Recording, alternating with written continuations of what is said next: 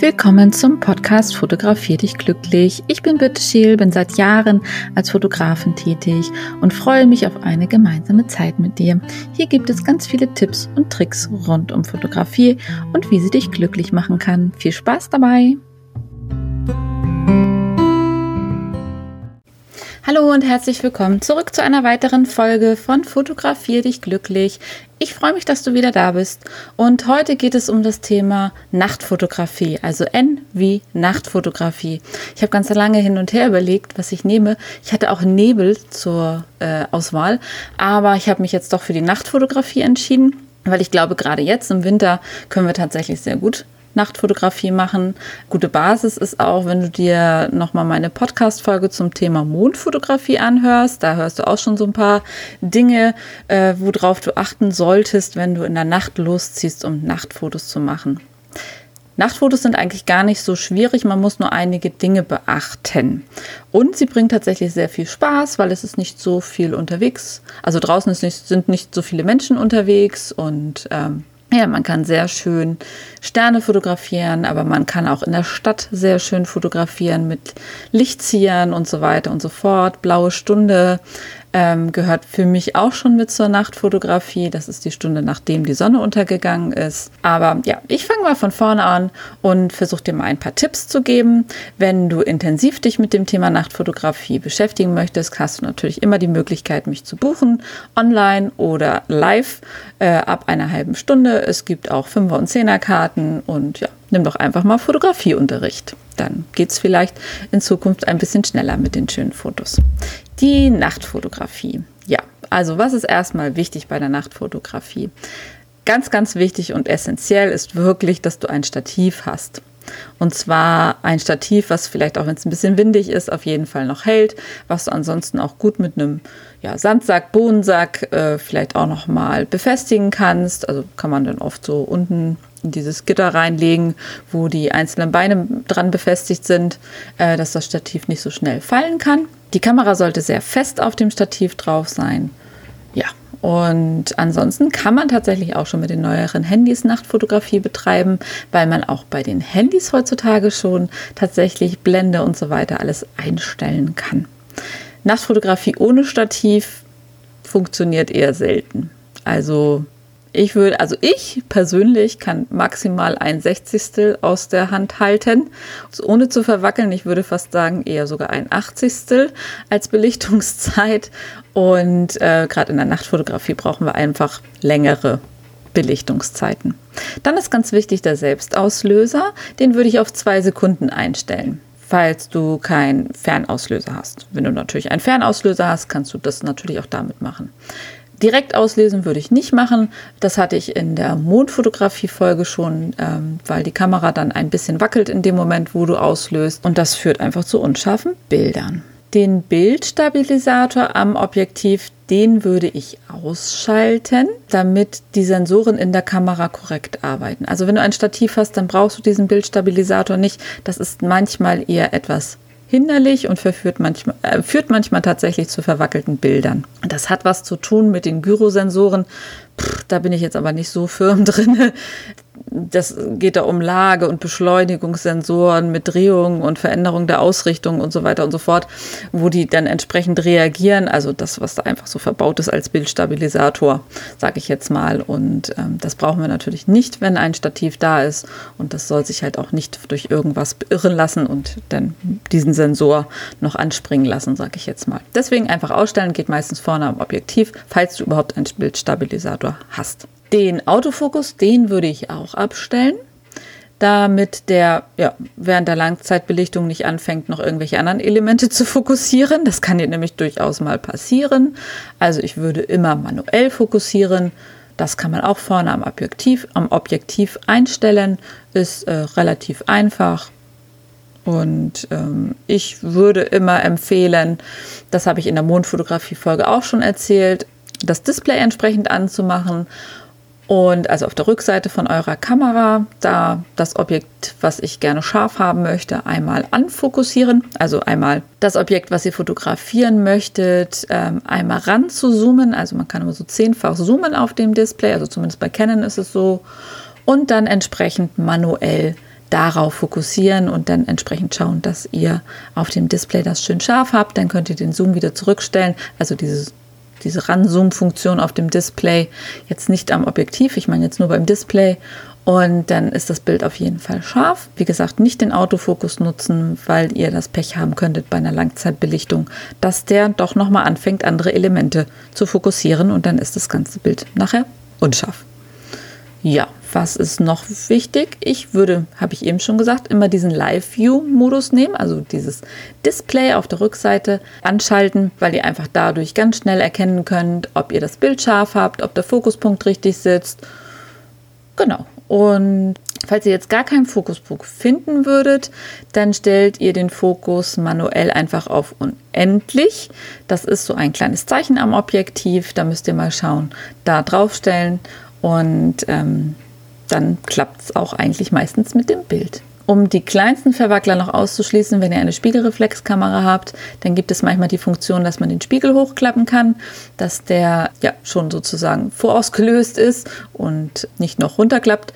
Und dadurch sind die kleinsten Verwackler meistens auch noch ausgeschlossen. Also, dass ihr auf jeden Fall euer super scharfes Bild bekommt.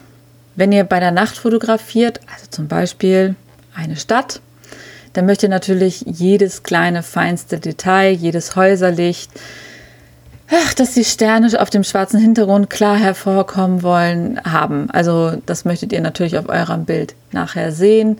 Ihr möchtet keine Körner sehen, ihr möchtet kein Rauschen sehen, deswegen ist natürlich ein tiefer ISO-Wert sehr, sehr, sehr, sehr wichtig. Damit wird das Bild halt auch nicht künstlich aufgehellt und dadurch bekommst du halt einfach auch ein wunderbares, schönes, tiefes Schwarz. Mit einem ISO-Wert von 100 bis 200 klappt das eigentlich grundsätzlich immer. Bei meiner Kamera kann ich sogar bis 400 hochgehen. Das kommt dann immer so ein bisschen drauf an, was für eine Kamera habt ihr. Auch beim Handy könnt ihr auch die ISO-Werte einstellen. Ähm, auch da kann man sogar, glaube ich, den manuellen Fokus einstellen. Ihr könnt die Blende einstellen. Also all das, was ich jetzt erzähle, kann man bei den neueren Handys in den Einstellungen auch direkt machen. Ja, und je nachdem, wie scharf ihr das Bild natürlich haben wollt in der Tiefe, müsst ihr jetzt eine entsprechende Blendenzahl wählen oder halt den manuellen Fokus auf unendlich einstellen. Da es ja bei der Nacht sehr, sehr dunkel ist, müssen wir die Blende halt weit öffnen, damit halt viel Licht auf den Sensor fallen kann. Mm, jetzt, wenn ihr jetzt, das ist aber das Problem, wenn ihr jetzt eine große Öffnung habt, ähm, also mit einer Blende zum Beispiel von 2,8, wäre das Bild im Hintergrund aber bereits halt etwas unscharf, weil ihr eine sehr geringe Tiefenschärfe habt was es ja zu vermeiden gilt, weil wir wollen ja ein komplett scharfes Bild.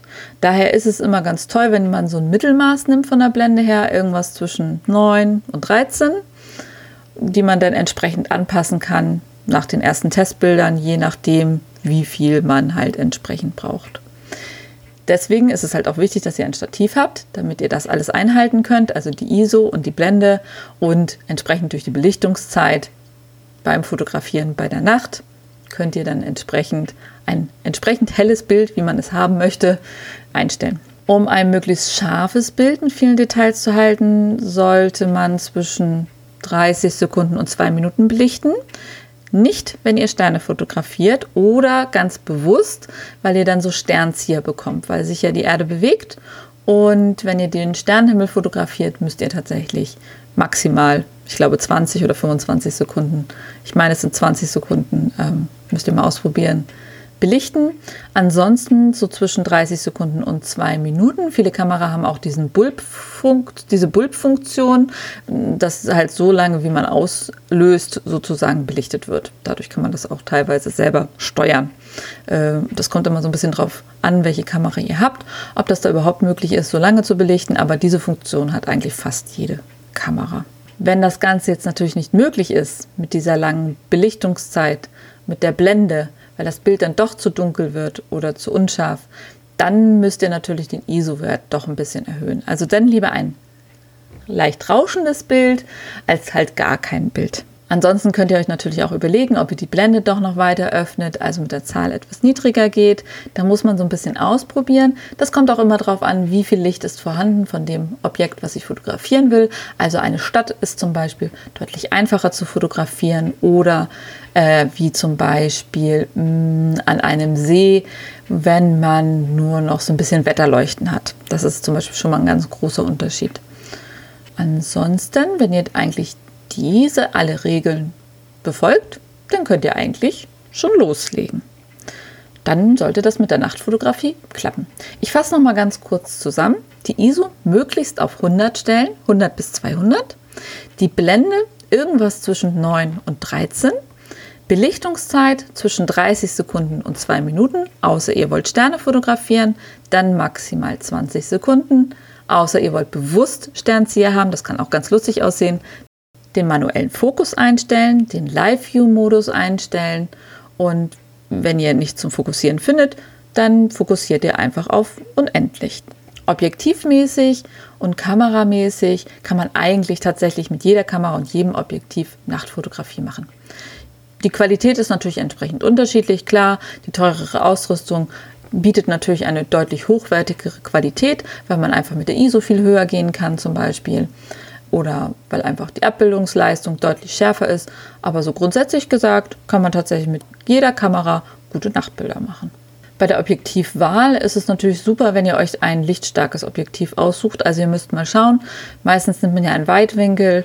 Ähm, wenn ihr da natürlich ein lichtstarkes habt, irgendwie mit einer netten Blende, dann äh, ist das natürlich auf jeden Fall schon mal deutlich schärfer wie so ein Standard günstiges. Aber ja, wie gesagt, theoretisch zum Anfang, zum Probieren ist es eigentlich wirklich mit jedem Objektiv machbar.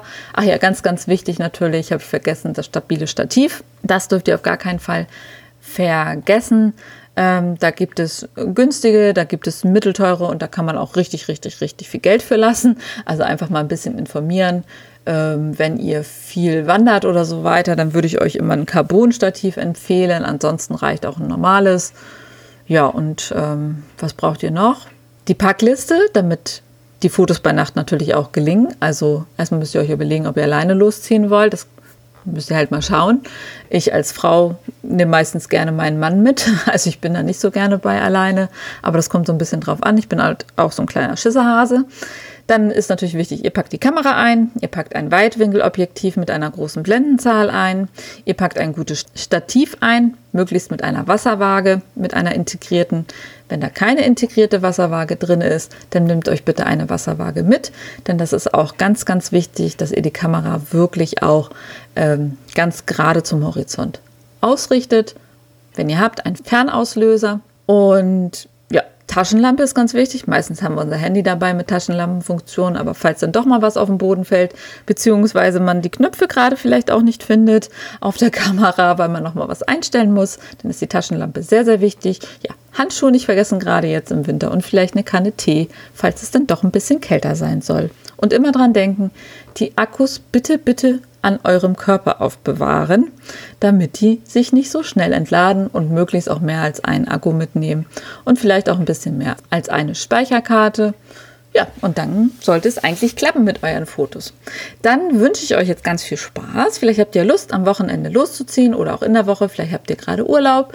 Ähm, am besten nehmt ihr natürlich einen Tag, wo es nicht regnet, wo es sternklar vielleicht sogar ist. Und dann sucht doch mal euren Heimatort auf, sucht euch mal vielleicht einen kleinen Berg, eine kleine Anhöhe und probiert euch einfach mal aus. Ähm, da gibt es wirklich die tollsten Bilder. Man kann, muss nicht immer gleich die Großstadt nehmen, man kann auch einfach mal ein Dorf nehmen. Man kann hier in Segeberg auf den Kalkberg zum Beispiel gehen und Segeberg fotografieren. Oder man kann natürlich auch nach Hamburg gehen. Die Speicherstadt ist super schön für die Nachtfotografie geeignet.